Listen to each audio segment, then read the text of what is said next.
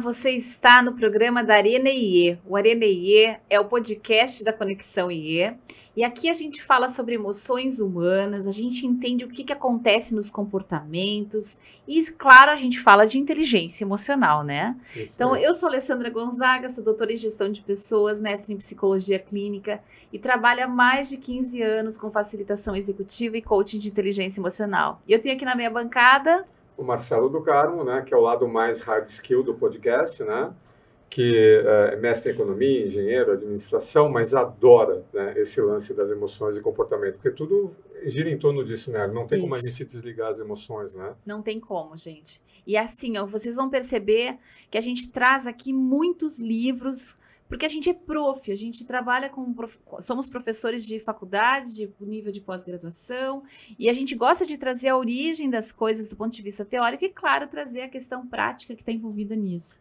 Isso aí. Isso aí. E aí hoje a gente tem uma novidade, né? Porque apesar da gente já ter uma série aí de podcasts, né, que você pode consultar lá nas nossas redes sociais, esse é o primeiro programa que, além das nossas redes sociais, vai ser transmitido aqui direto dos estúdios da Fórmula Digital para a TV, Ali. Olha muito só, legal, muito legal. A gente vai estar tá aparecendo na Rede Sul, né, que o pessoal que acompanha o podcast vai poder também acompanhar na televisão toda terça-feira, às 19 horas, 7 horas da noite.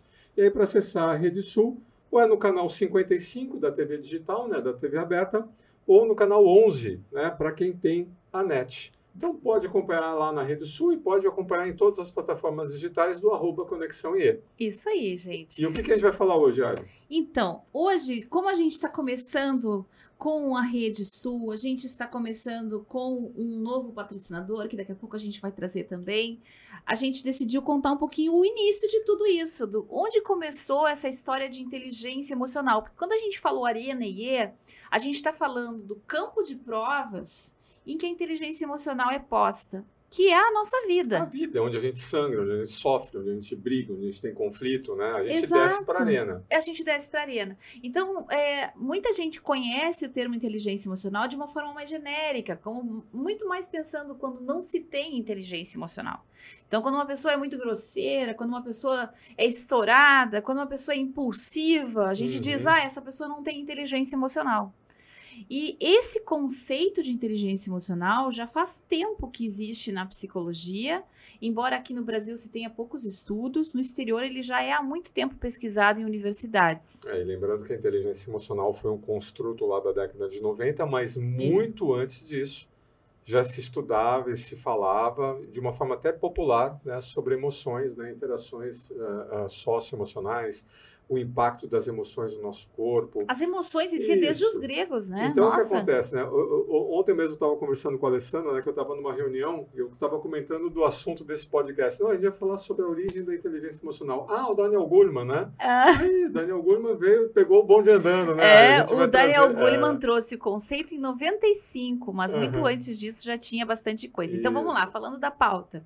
A gente vai falar sobre essas origens mais teóricas do nome inteligência emocional, Vamos fazer um passeio atrás, bem antes de ser inteligência é, emocional. Eu trouxe aqui algumas curiosidades, né? Títulos Isso. de curiosidades para a gente ver como que a gente já falava sobre emoções e nem sabia disso. E nem né? sabíamos, né?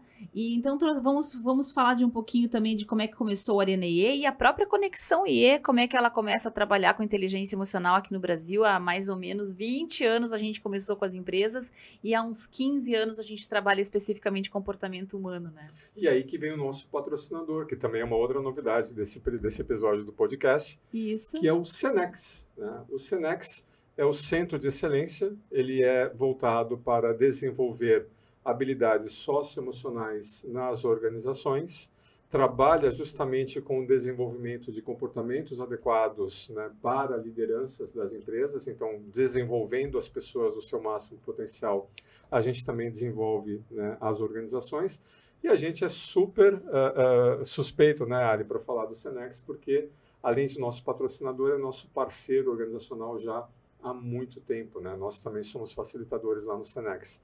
Então, vamos, vamos ver um, um videozinho aí do Senex para apresentar o Senex. O pessoal da produção pode rodar aí. Nascemos há mais de três décadas com um ideal e ele nunca foi tão verdadeiro e atual.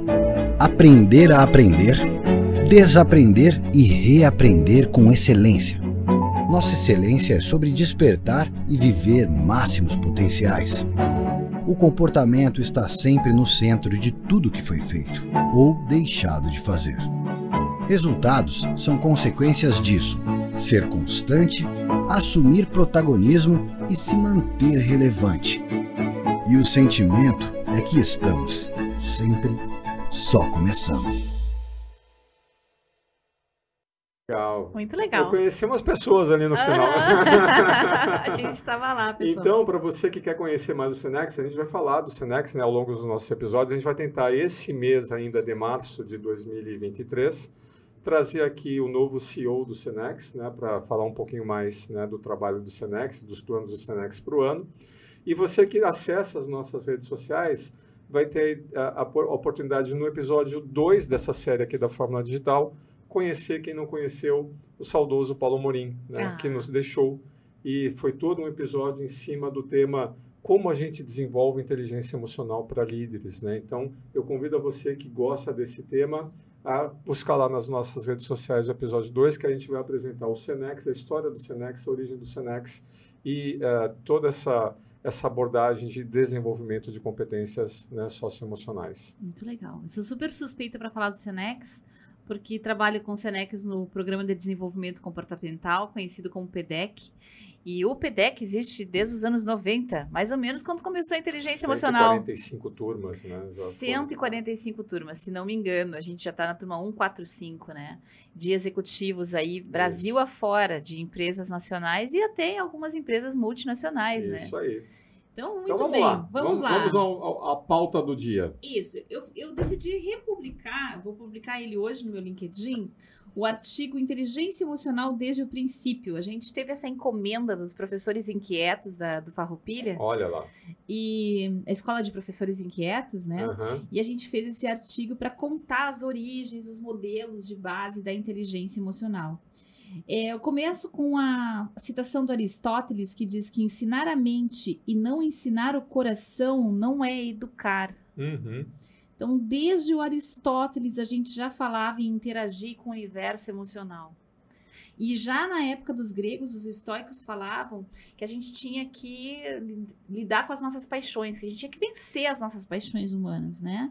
O Sêneca dava uma aliviada, falava que o importante era a gente alcançar um estado de tranquilidade, falava que a gente tinha que refletir, estudar. Eu gosto muito que o Sêneca dizia que a gente tem que ter um equilíbrio entre contemplar, no sentido de refletir sobre a vida, e agir, o que, uhum. que, tu uhum. vai fazer a respeito das coisas, né?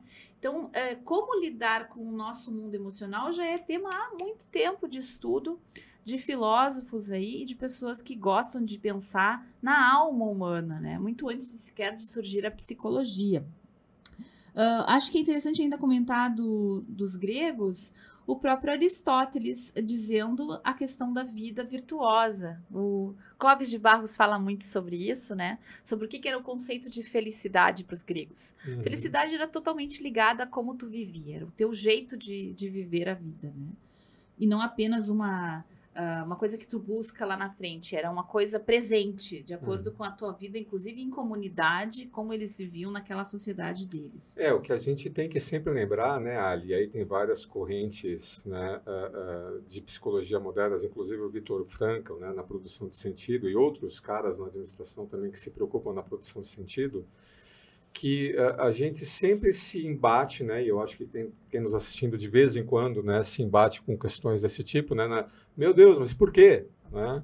Mas como isso? Mas como pode ser isso? Por que, que isso acontece assim? Por que, que ele agiu dessa forma? Por que, que minha vida está assim ou está assado? Então, quando a gente se depara nos embates lá da arena da vida, quando a gente se vê ali na encruzilhada, a gente fica uh, completamente frustrado, desesperançado, nervoso, raivoso. E para a gente sair desse estado, a gente precisa passar por um processo de produção de sentido. Enquanto a gente não consegue desenvolver sozinhos, né, ou com auxílio de alguma terapia, né, alguma coisa assim, um sentido para o que está acontecendo na nossa vida, é muito difícil mover-se adiante. E a produção de sentido passa pelas emoções. Uhum. Então, entender as emoções, entender o que, que elas estão nos dizer, querendo dizer, né? Porque uh, a nossa mente racional ela pode nos oferecer né, uh, uh, engodos, digamos assim, armadilhas. Não, não, tá tudo bem. Não, eu tô bem. Não tá, a gente está vendo que você não tá.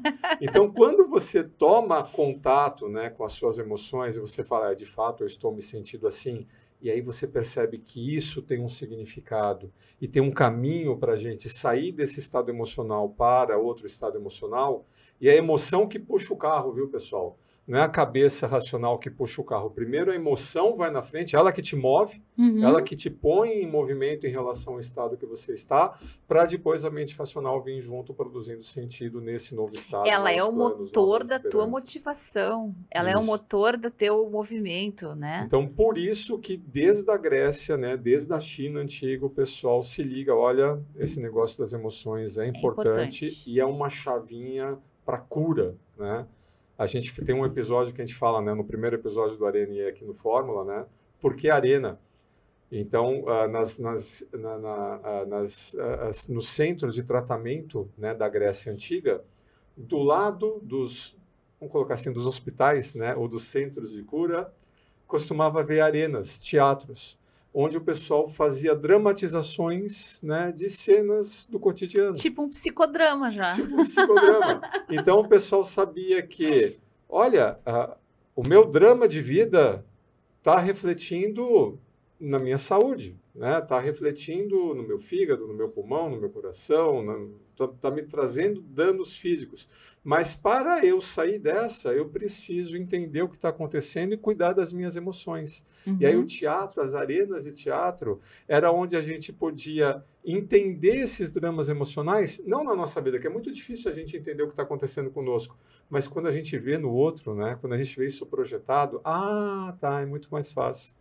E é mais leve. E o pessoal fazia isso com humor, né? O pessoal fazia isso né, com drama, mas drama não trágico, né? Me faz pensar uma coisa interessante, mas se não me engano, é o Alexander Lowen, que é o, o pai da bioenergética, ele falava que quando nossa mente fala, quando, a, quando a nossa mente traz a sua voz, a voz da mente é o pensamento. Uhum. Mas a voz do corpo é a emoção. Sim.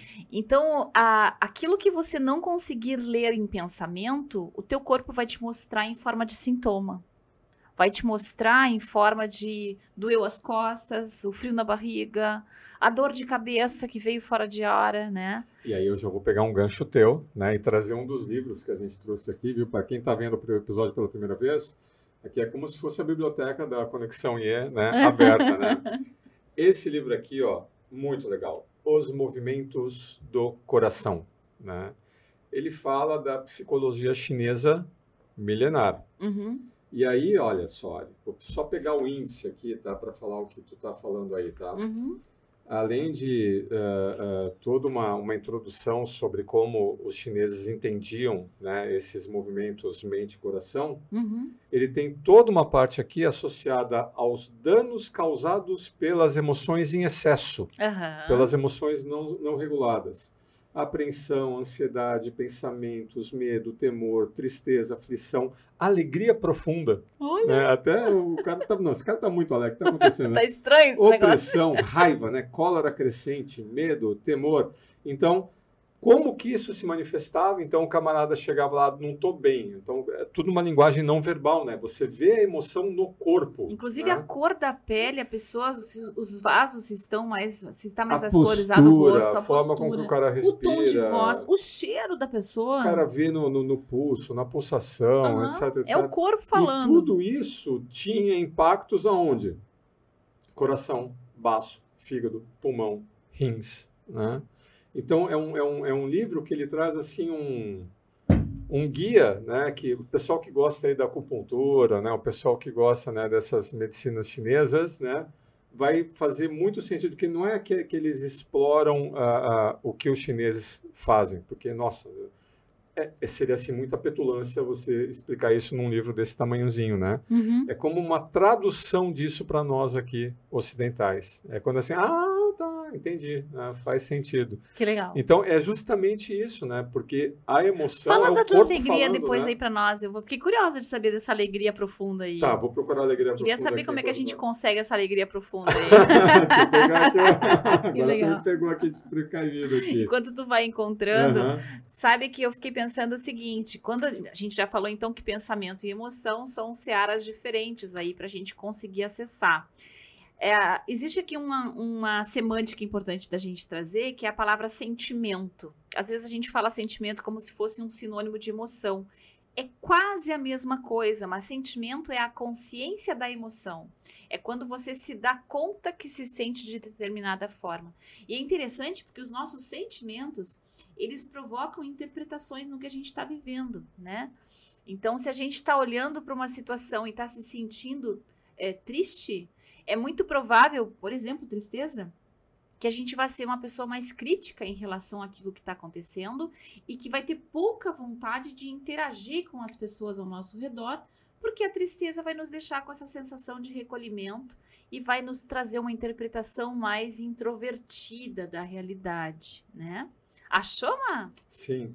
E? Aqui, aqui ele fala que não há nada de mal né, em, em ter a, a, a, alegria, né? A gente deveria se preocupar com a falta de alegria, Uhum. mas o problema ela se torna um aspecto ah, pervertido quando ela fica em excesso, né? Uhum. Porque aí você tem um excesso de batimentos, né? Você pode ter, eu acho que isso ah, ah, pode causar aqui, ó, dilatação das veias, né? Um problema circulatório, né? Olha. Pode ser ad- advindo disso. Aí eu não sei, que ele fala que o embalo do fogo, o que mais que acompanha, né, essa alegria profunda. Mas eu estaria sendo assim muito ah, ah, ah, de- de- desse- desprecavido, né, em fazer uma análise tão sucinta aqui, porque a gente sabe, né, Ali, que nunca é uma coisa, né? Sim, é As sempre emoções- um conjunto de coisas andando na gente, Isso, né? as emoções. É muito difícil tu estar só alegre, Ah. tu tá só triste. Você tem uma composição de emoções, né? Isso, mas é, é pode causar danos circulatórios, né? O que ele está Uhum. colocando aqui. E aí, para você que está se, se iniciando aí nesse ah, campo das emoções, Uhum. pensa quando a gente brincava com cores lá, né? Na, na escolinha, né? Que você tinha as cores primárias, da combinação das cores primárias dava as cores secundárias, as cores terciárias, assim. Emoção é a mesma coisa. A gente tem algumas emoções básicas, né? Que Uhum. conforme o pesquisador, conforme o autor, são cinco, são sete, né? Que são emoções básicas e E universais. segundo o Paul Ekman fez numa revisão de literatura, é, existe mais consenso de que entre todos os pesquisadores que dão seis, sete, oito emoções básicas, em pelo menos as cinco que fazem parte do filme Divertidamente. Divertidamente. Então elas ficaram, foram elas as Aham. escolhidas para a cabine de comando, porque elas são as de maior consenso na literatura científica. Que é alegria, tristeza, Raiva, medo e o nojo. e o nojo. Tá, essas cinco são as emoções básicas. E todas as outras emoções são combinações dessas.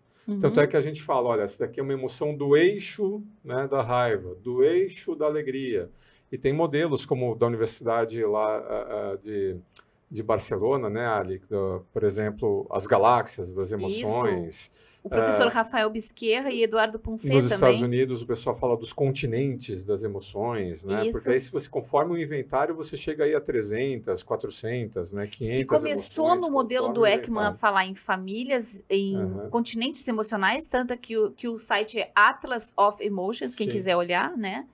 É, mas depois se começou a chamar de famílias emocionais, para aí. ficar mais fácil da gente entender que elas fazem agrupamentos, né? Ah, mas eu gosto das galáxias emocionais. Eu também adoro, pessoal acho fantástico. E são mais de 300 emoções daí, né, que eles Tá. mapeiam.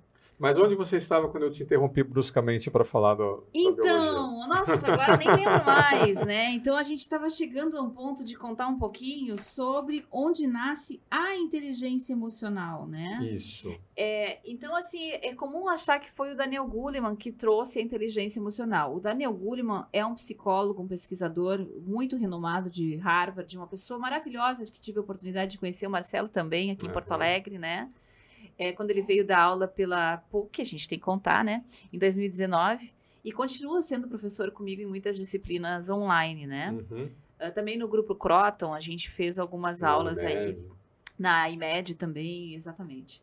Uh, não, desculpa, Unimed. Não, Unimed, desculpe. Muito bem. Então, assim, o professor Gulliman, ele popularizou o conceito de inteligência emocional em 1995, com o livro que ficou tão famoso, que virou capa da Time na época. Nossa, virar uma capa da Time Uhum. Magazine era uma coisa fantástica. E aí eu trouxe uh, o prefácio que ele fez desse livro aqui, ó, Manual de Inteligência Emocional, que foi meio que uma comemoração, se não me engano, aqui dos primeiros 10 ou 15 anos da inteligência emocional. Não me lembro agora qual foi a ocasião festiva dessa obra, tá? Mas eles já estavam comemorando, assim, muitos anos da pesquisa científica. É fácil da gente ver, só pra gente pegar aqui, ó. Sim, ó, porque foi 2000, exatamente, estava se comemorando 10 anos, ó. Uhum. Porque o primeiro artigo científico publicado foi em 1990 pelos professores Peter Salovey e Jack Mayer. Ainda não tinha o Caruso. Ainda não tinha o Peter Lá Salovey e Jack Mayer. O professor Universidade de Yale, ó. Ó, da, Yale. da Universidade de Yale, que Isso foi a primeira universidade que pesquisou a inteligência emocional e ficou uma coisa tão famosa, tão importante, é, tomou um espaço tão grande na mídia na época e nas próprias organizações que o professor Peter Salovey foi ganhando espaço de pesquisa, se transformou no presidente, que na verdade é o reitor, né, Sim. da universidade por muitos anos, hoje já mudou o reitor, Uhum. ah, se não me engano é uma reitora hoje. Mas o professor Salovey ficou muitos anos à frente da Universidade de Yale, tendo sido o primeiro pesquisador a falar de inteligência emocional, junto com o professor Jack Mayer, que é de New Hampshire, se não me engano. Mas vejam que interessante. Daí, nesse prefácio, o Gulliman fala sobre a evolução das teorias científicas, né? E nos anos 80 foi a primeira vez que apareceu a abreviatura quociente emocional. Primeira vez que alguém fala em QE Uhum. e não apenas no QI, não Sim. apenas nas habilidades intelectuais de alguém. Pela primeira vez se falava de um conjunto de habilidades mentais, portanto, uma inteligência, só que não mais uma coisa lógico e analítica. Ah, isso é legal colocar ali. Explica para nós aqui com um pouquinho mais de detalhe Aham. por que, que inteligência emocional é um conjunto de habilidades, é um construto, né? Que É nem o pessoal isso, fala. é um construto psico. Porque uh, a psicológico. gente costuma ver muito por aí em organizações, o camarada colocar lá, ah, tem aqui uma competência em inteligência emocional. E não é, né? É, A inteligência emocional é um conjunto de competências que precisa Isso. ser posto em é um prática para corpo de funcionar. competências, é um corpo de habilidades mentais. E aí cada, cada universidade ou cada grupo de pesquisadores tem o seu construto, né? Tem o seu conjunto. O de Yale, que foi o que deu origem à série, Ele tem um modelo de habilidades que se chama Ability Model mesmo. Só Uhum. que ability, cuidado com o falso cognato, não significa habilidade em inglês. Ability significa aptidão. isso. Então, a, a aptidão, no sentido de que a pessoa muito provavelmente já nasce com boa parte do seu quê? É nato. É nato. Para essa escola. Para essa Pra muita escola. gente vai achar que não, mas para Uhum. essa escola de eles achavam que é nato. E eles são, de fato, mais ligados às neurociências, aos processos mentais, né? Isso. Então saiu esse primeiro É, conjunto é aí de, como de que o, que o nosso cérebro processa a informação emocional. Isso. Então tem lá skills, né, ou aptidões ligadas a perceber as emoções em você e no outro. E quando a gente fala perceber, né, é perceber e discriminar, né, Ali? Isso. Que emoção é essa? É. Né? É, Tem, tem até o nosso artigo lá, É o sommelier emocional. ou né? é raiva? Eu É ciúme ou é, ou é ah, sei lá, inveja, né? Então são às vezes emoções próximas, mas que não são a mesma Eu coisa. brinco, né? O camarada gosta de vinho. É tinto ou branco? Não, é tinto. Tá, mas qual é a uva? né? Qual é o terroir? Né? Que- né? Que Então, essa Então você percebe e discrimina. granularidade aí. E aí depois você vai para o uso e facilitação. Isso. E aí, nesse uso e facilitação, você consegue perceber a emoção pelo pensamento. Ou seja, você se dá conta que aquele humor vai te afetar. Ou vai Isso é afetar- uma- Isso é importante. Isso é extremamente importante. Por exemplo, tu vai dizer uma coisa e eu acho que eu tô sendo brava demais. Aham.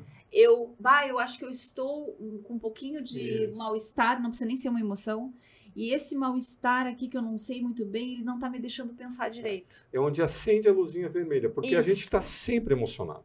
É. Não, tá, não, estou, não, você está num estado de, de emocional, mesmo que seja um estado calmo. Aham. Só que aí tem que começar a acender a luzinha vermelha quando o teu estado emocional em relação ao contexto, em relação ao outro, o estado do outro em relação a você, tem alguma coisa aqui que não está casando, Uhum. né? tudo bem você estar tá gritando, pulando no meio do carnaval, né? Se você estiver fazendo isso em outro ambiente, opa, cara inconveniente, né? Então, quando o estado emocional não casa com o contexto, com o objetivo, com a tarefa que você vai executar, opa, red light. E aí? É. Aí a gente vai para as emoções, para as skills ligadas ao entendimento. Isso. Daí o entendimento já é a parte mais estratégica do mundo emocional. Uhum. Então, por que que eu tô me sentindo assim? Por que que a pessoa na minha frente toda segunda-feira tem essa cara me olhando? tô brincando aqui, né? por que que sempre acontece desta forma? Então, quando eu começo a entender as causas, os efeitos, os gatilhos... E, e o que que eu posso fazer com isso, né? Como essa emoção vai mudar, né? Com, o que eu posso fazer com isso já é finzinho da parte É. estratégica, já é quando eu começo a ficar administração emocional. Que uma administração emocional é botar em prática o plano, É né? botar em prática o plano. E é saber direitinho o que, que eu faço para botar em prática o meu plano. É Isso. uma coisa mais estratégica mesmo. Então é um conjunto de habilidades que se você tiver isso daqui, aí você tem inteligência emocional. Isso. Não adianta você ser um bom executor se você não percebe o que está acontecendo. É. Não adianta você ter um bom entendimento se a sua luzinha vermelha nunca acende. Uhum. Não adianta você perceber a luzinha vermelha acender e você não sabe o que fazer com isso. Só aumenta ainda mais a ansiedade. Então você precisa. E, ou não tem é, ideia dos teus humores, não Então- saber que você tem um determinado jeito de ser que acontece não uma Isso. vez na vida, mas tem o teu jeito de E acontecer. aí tem a- a nossa régua, tem a sua régua, tem todo o problema de eu medir os outros pela minha régua, É Isso. eu ser medido pela régua dos outros. Uma coisa é emoção eu comigo mesmo, outra coisa é eu dentro de um grupo, o grupo em, em relação a outro grupo. Então, todo esse conjunto de habilidades que aí cada modelo de inteligência emocional, cada universidade, cada grupo de pesquisadores vai ter o seu construto, mas geralmente é por aí, né, Ari? Pelo menos perceber Aham. e pelo menos regular as Tá em emoções, todos os modelos. todos os modelos falam. Mas quando você tiver eh, todo esse conjunto de habilidades juntos, postos em prática, é que o camarada tem. A inteligência emocional e aí ativa. o pessoal de Yale mediu justamente esse QE, né? Isso. Baseado em quanto né, desse conjunto de competências você domina e consegue colocar em prática, dá o teu consciente emocional. Pronto, e aí eu já pego como é que isso vira o início da conexão IE. Eu Opa. acho que é legal fazer esse, esse- essa transição aqui. Agora, como começou a conexão, Iê? A conexão IE. Em 2007, eu ia fazer um mestrado em psicologia clínica, é, sem ter a faculdade de psicologia, porque a gente trabalhava com consultoria empresarial. Eu adorava a ideia de desenvolvimento de líderes. É, não havia um curso de psicologia organizacional específico. Isso, esse era o problema. Esse era o problema. E aí eu investiguei a possibilidade de ir direto para o mestrado. Mas para ir direto para o mestrado, era preciso ter algum tipo de certificação, alguma ferramenta de avaliação, ou pelo menos isso me foi indicado. E aí eu busquei essa certificação internacional na Universidade de Yale. Foi aí que eu conheci o professor Salovey. Meu instrutor foi o professor Caruso, que foi o terceiro autor ah, do, Do teste Miskit, do teste Miskit de inteligência emocional, que é um teste que mede o quociente emocional. É um teste pouco usado de maneira organizacional e muito usado em pesquisa científica, né, Uhum. mundo afora. E então eu usei esse teste no meu mestrado, fiz a minha dissertação de inteligência emocional em gestores organizacionais e começamos a fazer treinamentos nessa área, É, espalhar boa nova, né? espalhar Porque- boa nova. Imagina, um cara como eu, né, nerd, nerd, pensa um nerd, né, com 13 anos, né, programava Pascal nos computadores, né, Ah, engenheiro elétrico, eu olhava assim para as pessoas, o pessoal de vendas, né, o pessoal de marketing, eu olhava assim, mas nunca que eu vou conseguir ter essa desenvoltura. Eu falei assim, não, não nasci assim, eu, com- eu combinava... Não, não veio dessa não, vez. Quem sabe outra vez, né? Dessa vez, né, não vai funcionar. E aí, quando a Alessandra trouxe esse modelo e a gente descobriu que, nossa, dá para a gente medir a, a questão das emoções, dá para a gente medir o quanto dessas habilidades emocionais né, você tem. E para aquelas que você não tem, dá para você tentar desenvolver, ou como o pessoal de eu falava, né, estratégias de compensação. Nossa, eu quero isso, mas eu quero isso no café da manhã, né? eu quero isso na aveia. E aí foi que eu me apaixonei, né, e dessa paixão, né, já surgiu então essa, essa nossa iniciativa da E conexão. já que a gente está falando em paixão, eu e o Marcelo somos casados na física e na Há jurídica. 20 anos, então funciona, viu, gente? então também somos com certeza o único casal de podcast que trabalha com inteligência emocional no Brasil. Se você achar algum outro, por favor, Aham. nos conte, né? Sim, não, não tem. Não, tem, deve ter, não, tem, né? É não muita tem. história para acontecer no mesmo Muita lugar. história. Então, é, então aí nasce a Conexão IE para oferecer desenvolvimento de, de habilidades socioemocionais para grupos organizacionais e também para indivíduos. Indivíduos geralmente em treinamentos abertos, né? A gente começou a fazer treinamentos vinculados às universidades. A gente o próprio teve Senex na época. o próprio Senex, que a gente primeiro foi, Aham. foi quem nos acolheu na época, foi o Senex. Sim, porque ninguém né? queria saber de como assim emoções nas Como organizações. assim Vocês estão inteligência loucos? emocional, Ah, como assim? Emoção? Aliás, volta para o tempo. Aham. Até nesse artigo da, do IE desde o princípio, por muito tempo, a gente está falando aí dos anos 30, até mesmo até chegar o Rogers, o Rogers tem uma mudada na psicologia humanista. Mas se a gente pegar os anos 30, 40, emoções era considerado uma coisa análoga ao, ao instinto humano. Uhum. Então as pessoas entendiam que quando você está emocionado, você é um pouco mais do que um animal irracional. Aham. As pessoas não entendiam que você tem como parte da racionalidade a forma como você percebe a realidade, que é o sentimento. Então a gente ficou muito tempo na história da humanidade entendendo que ou você era um ser racional ou você era um ser instintivo. E quando uma emoção vinha, ela era uma coisa completamente inimiga da razão. E é por isso que por muitos anos se considerou o, o termo inteligência emocional um oxímoro, como a gente diz que é. Que é uma coisa que com duas realidades, tipo o, o quente e frio numa mesma frase, ou o acridoce, né? Não é possível ser emotivo e inteligente ao mesmo tempo. É, muita gente não entendia, mas como essa palavra é uma contradição, inteligência emocional, mas se, se é emocional não é inteligente. E aí, meus amigos, Olha só. Você, você entrava nas organizações, né? As organizações eram assim um terreno muito árido. Eu gosto muito da, da Bene Brown, né? Quando ela fala assim que, ah, eu vou tentar ah, ah, atenuar o volume dessa emoção específica, né? Então, eu não quero apresentar minhas vulnerabilidades, né? Eu não quero demonstrar medo, eu não quero demonstrar segurança, então eu vou tentar esconder isso, né? Embaixo do tapete. Uhum. Só que não existe um movimento de você atenuar a expressão emocional seletivo. Não, essa emoção eu atenuo, essa eu não atenuo. Quando você se empenha para atenuar a expressão emocional, Uhum. você atenua a expressão emocional como um todo. E isso impacta a forma com que você pensa. Então, as organizações eram ah, ah, ah, locais assim extremamente sérios e protocolares. E a que gente a su- e vamos lá. A supressão emocional, que é o nome disso, que a gente Uhum. tal do engolir sapo, é uma supressão emocional. Isso faz muito mal para a saúde. Muito mal. Sim. E aí as pessoas, é o tal do estresse que você não sabe de onde vem daí, né? As Porque pessoas adoecem. É. E essa, por acaso, começou a ser a porta de entrada para se falar de inteligência emocional nas organizações. Nas semanas né, de promoção de saúde, nas CIPATES, né, o pessoal fala, olha, não existe só saúde física, né, tem a saúde mental.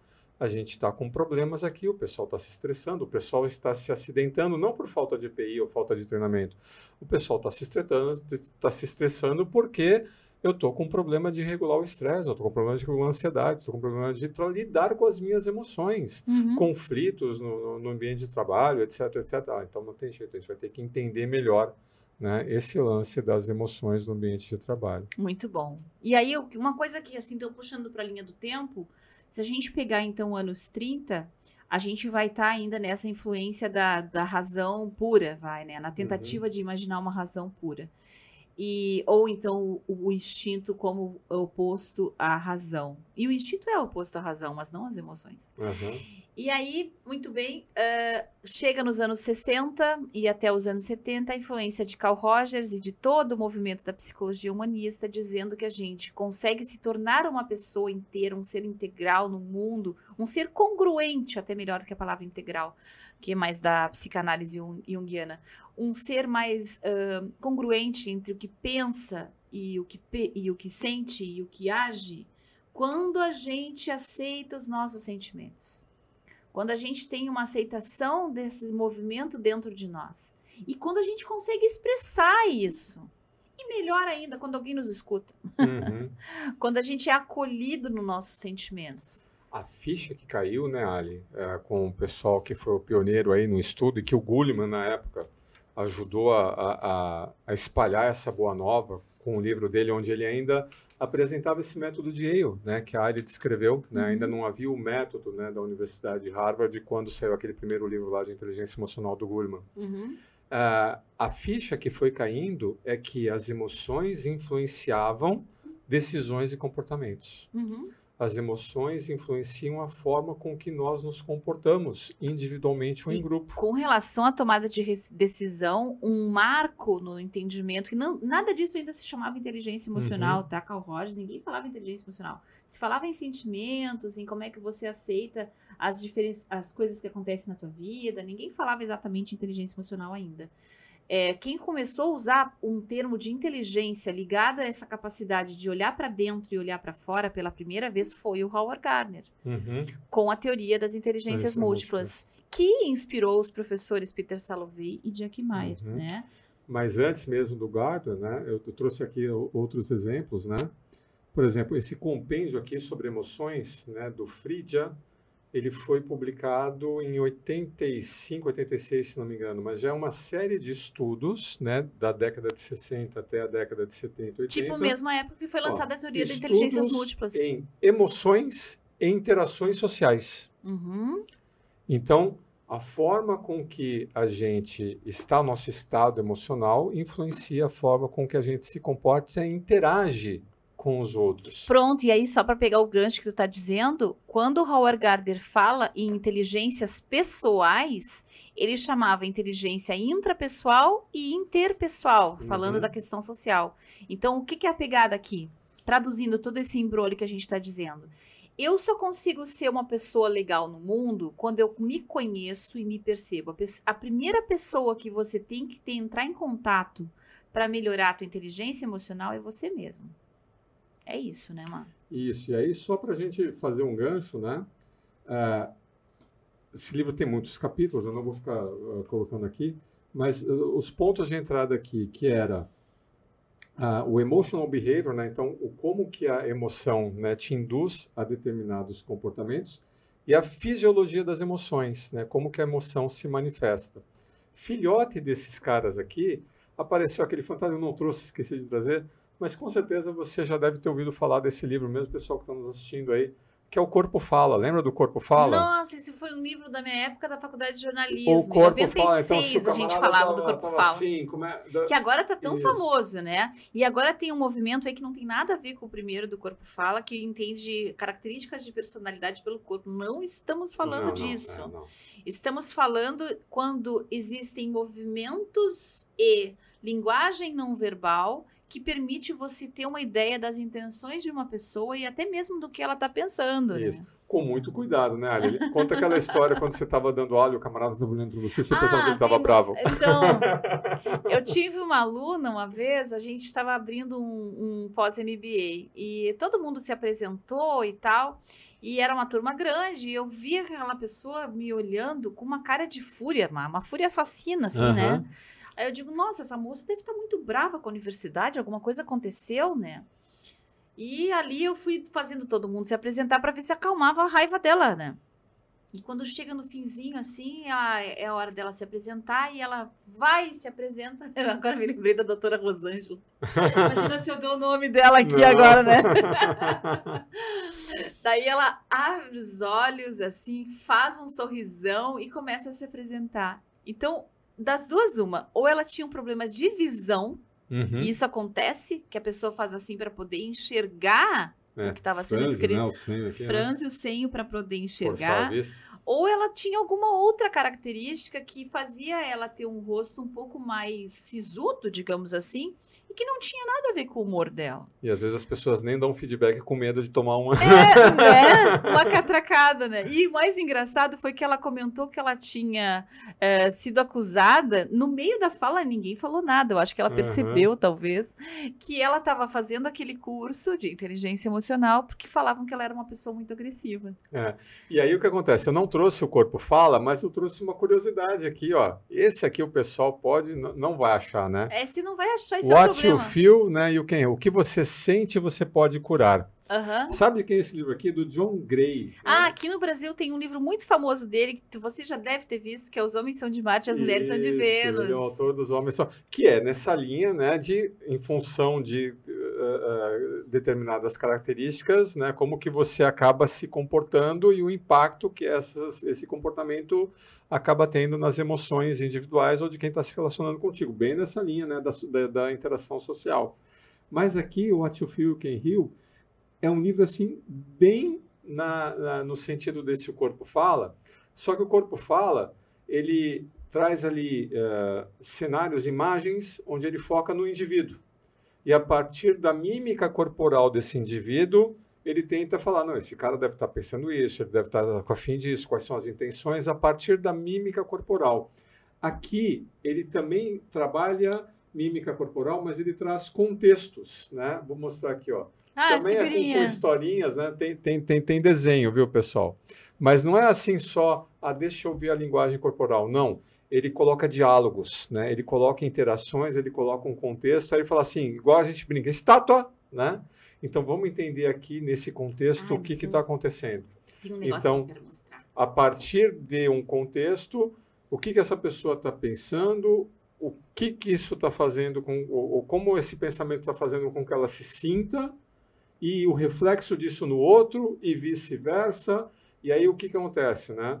Se vocês não pararem para pensar um pouquinho, olha, vamos olhar nas emoções, né, que estão levando você a se comportar assim, e como que essas emoções estão refletindo lá no outro, o impacto que isso está trazendo no outro, e o que, que a gente pode fazer a partir disso. O que eu adoro, Mar, Aham. desse livro é que o que, que ele, o que, que o John Gray tem por teoria? Que depois, quando ele fez Os Homens São de Marte Mulheres São de Vênus, ele ficou muito mais famoso por conta de toda a briga de sexos, que Aham. na época, eu acho que é anos 90, por aí, ainda era Antes, muito forte. 80. É anos 80, provavelmente, né? O pessoal ainda tinha aquela coisa de o que que faz com os casamentos, e tinha muitos programas de auditório em torno disso. Depois é que chega no nosso tempo, que tem até um filme em torno disso, né? Aham. Mas o que, o que ele traz aqui como centro da teoria dele é que a principal necessidade humana é o amor. E todas as nossas dificuldades emocionais, segundo ele, mais especificamente as nossas dificuldades de relacionamento, saem a partir de uma sensação de não ser amado Uhum. ou de uma busca desse amor. Né? E aí, claro que o amor original vem dos nossos pais, da forma como a gente, inclusive, viu esse casamento, ou essa, ah, as diferentes interações dos nossos cuidadores, né? Não necessariamente pai e mãe, né? Mas quem nos cuidou. E a forma como a gente foi cuidado, como, como a gente foi amado nos nossos primeiros anos de vida. Então, ele, esse centro em torno do amor é que vai gerando ou não as insatisfações, as dores, a, a sensação de vazio que as pessoas vão ganhando, né? Então é muito bonito o trabalho do, do John Uhum. Gray nessa direção. Eu imagino quem está nos ouvindo, Mar. Se é que alguém ficou vez, né? ouvindo até agora. Se você está nos ouvindo até agora, querido ouvinte, 42 minutos, muito obrigada pela sua atenção, né? Eu sei que a gente está trazendo muitas coisas, mas a nossa intenção nesse primeiro episódio de trazer tantas coisas é você ter uma noção aqui com a gente do tamanho desse campo, né? Sim. Inteligência emocional nós estudamos há 15 anos e toda semana, todo dia, a gente vê algum algum vídeo, algum livro, alguma pessoa que nos traz uma nova visão sobre esse vasto campo de desenvolvimento. Então vamos humano. premiar quem está ouvindo até agora. Ari. O cara que Ah. chegou até aqui e falou: tá, Tá, e aí o que, que eu levo pra mim? preciso disso. Como é que eu faço então? eu não tenho esse negócio aí, ah, não, eu preciso aprender a mais ser amado, eu preciso me, me relacionar melhor com as pessoas, eu preciso lidar com as emoções de forma mais inteligente. Para que lado que eu corro, Ali? Eu acho que você corre estudando mais emoções, Uhum. estudando os teus sentimentos. A gente ter contato com o que a gente sente é maravilhoso. E se dando conta dos teus relacionamentos. Como é que você está se relacionando? Com quem você está se relacionando? Essas pessoas são pessoas que te nutrem, são pessoas que você se sente amado, querido, e que você pode dizer o que pensa sem ser julgado, ou essas pessoas são pessoas que você só de estar perto delas você se sente mal. Então, se permitir perceber quem nos cerca E o que causa em nós é o começo da inteligência emocional, né? É. E sem querer culpar ninguém, tá, gente? É só para você ter a própria reflexão. Esse é um outro princípio muito importante. Tem, aliás, três dicas aqui para dar, tá? tá? Dá suas três dicas, depois eu vou dar a minha. Tá bom. É, quando se fala em saúde emocional, uma pessoa com saúde emocional precisa ter três grandes características. A primeira delas é a autorresponsabilidade. Eu sou responsável pelos meus atos e os meus atos, as formas, a forma como eu falo, quando eu falo, de que jeito, isso tem consequências. Então, dizer uma frase com raiva pode prejudicar uma relação para sempre, uma relação de anos, né? Então, a autorresponsabilidade é o primeiro princípio.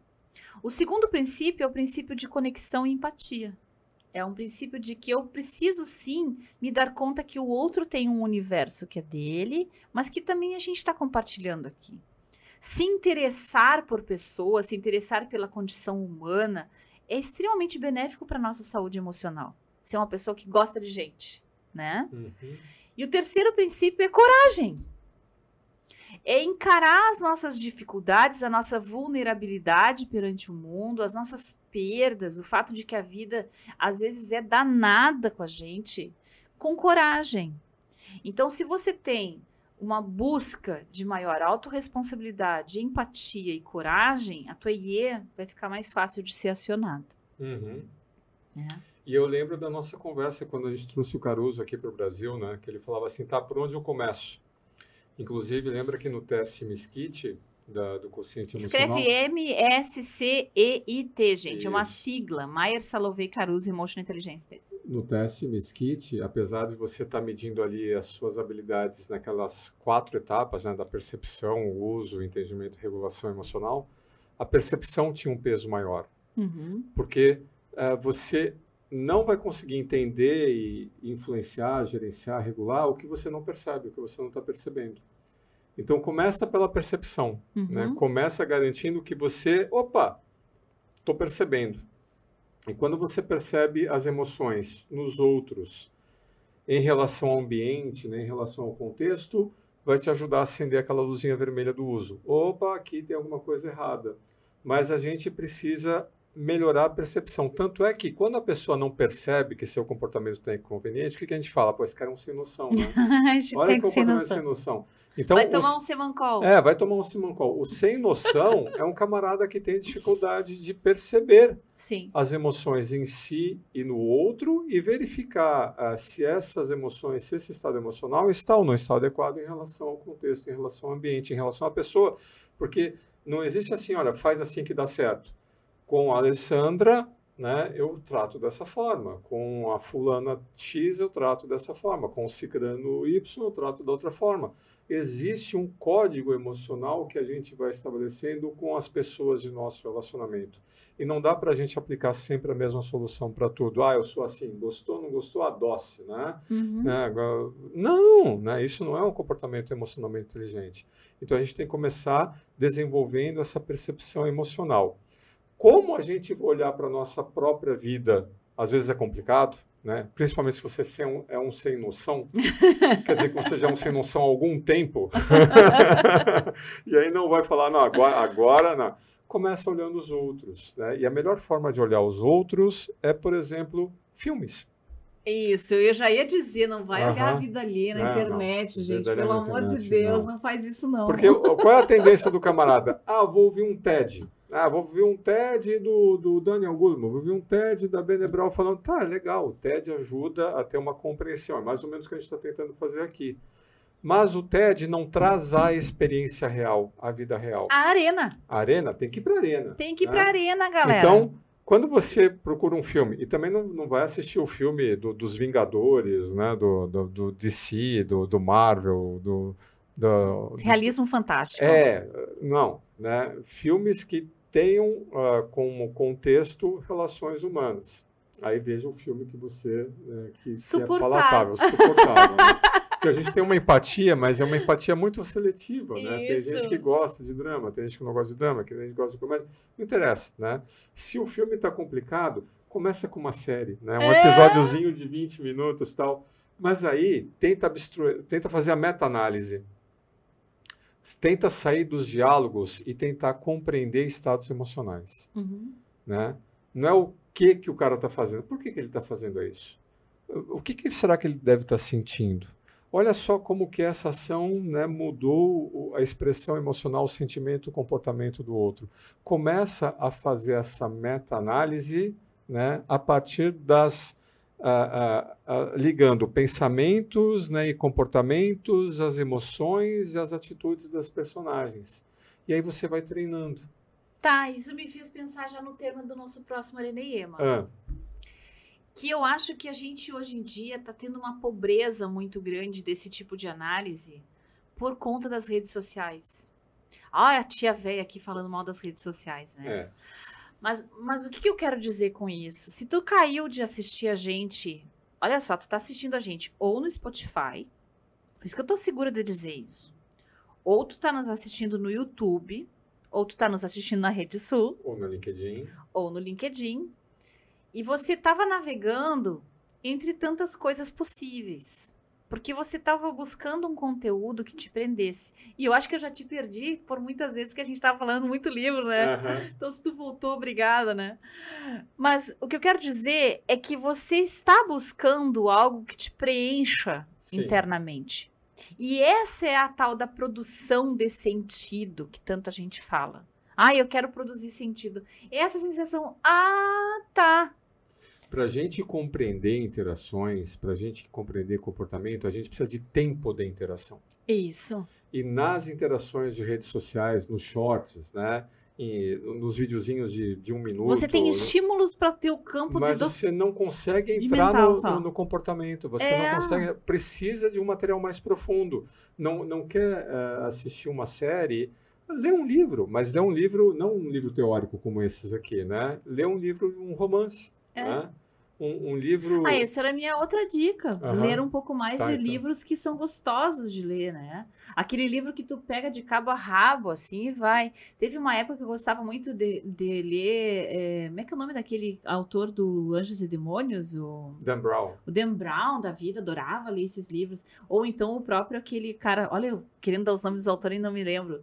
O do Caçador de Pipas. Sim. O, ai, eu me esqueci o nome dele, mas esqueci. se você procurar Caçador de Humberto Pipas, tá lá. Eco. Livros né? que tu, tu consome, assim, e ali você tem uma densidade dos, dos personagens. Claro que eu comparei aqui um cara de thriller, de suspense, com um cara como O Caçador de Pipas, que é um livro delícia de ler, Uhum. na sua dimensão humana. Sim. Justamente tu lê, se tu não chorar lendo Caçador de Pipas, tu não chora com nada, né?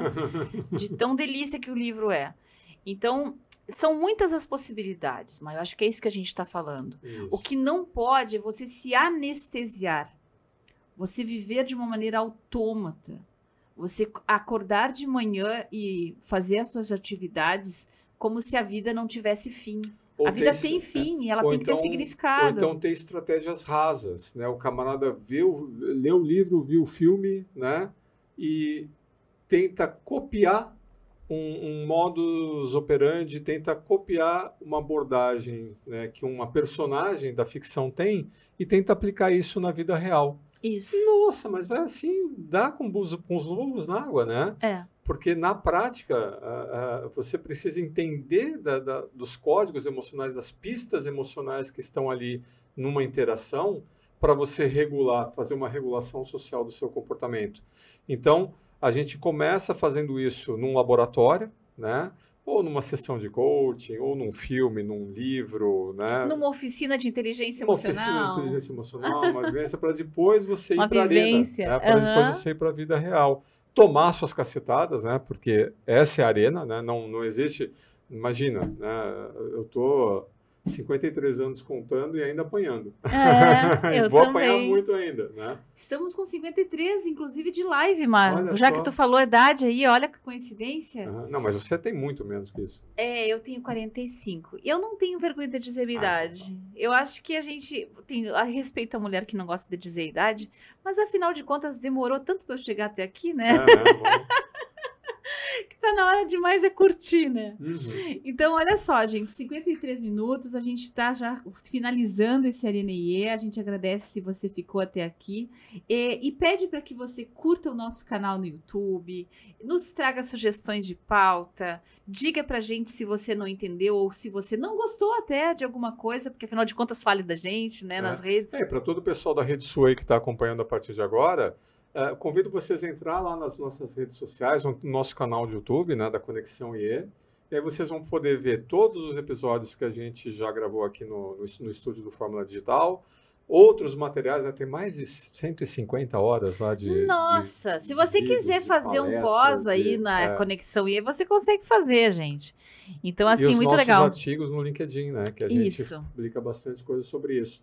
E aí a gente vai trazer aqui também o teu livro, né, Olha? A gente trouxe tanto livro, não trouxe os É livros da área verdade. Na aqui. próxima a gente traz o meu livro pra gente só Isso. lembrar o pessoal novo aí que não nos conhece. E eu acho que era isso. Mas uma última coisa que eu queria comentar é que na linha do tempo da, da inteligência emocional, os primeiros 10 anos foi para tentar desenhar o construto. Aham. O segundo decênio foi para tentar descobrir que testes mediam a inteligência emocional. E muito se produziu de testagem de inteligência emocional no segundo decênio. No terceiro decênio, então falando aí a partir já de então 2000, 2010, em 2010 se começa a pensar muito fortemente no desenvolvimento de inteligência Isso. emocional. Como é que eu faço para então, se eu não tenho uma percepção, por exemplo, como o Marcelo deu exemplo, como é que eu faço para ter isso, né? Como é que eu faço para ter uma visão mais estratégica e com isso cons- conseguir me posicionar melhor nos meus relacionamentos, esse tipo de coisa. E eu diria que desde 20, desde a pandemia, no nosso quarto decênio aí já, é isso, né? Isso. A gente está muito focado em trazer a inteligência emocional para o nosso dia a dia. Em trazer isso para cá, para nosso campo de debate, de relações, trazer para a arena. Então, eu acho que o nosso EE, ele vem para trazer e popularizar uma- um conceito tão importante, tão rico como o da inteligência emocional e que permite que as nossas vidas sejam melhores, né? Isso. É isso, né, Mar? É isso aí. Então, muito obrigado para você que nos assistiu até agora, né? E até o a próxima próximo. semana. Até o próximo EE. gente.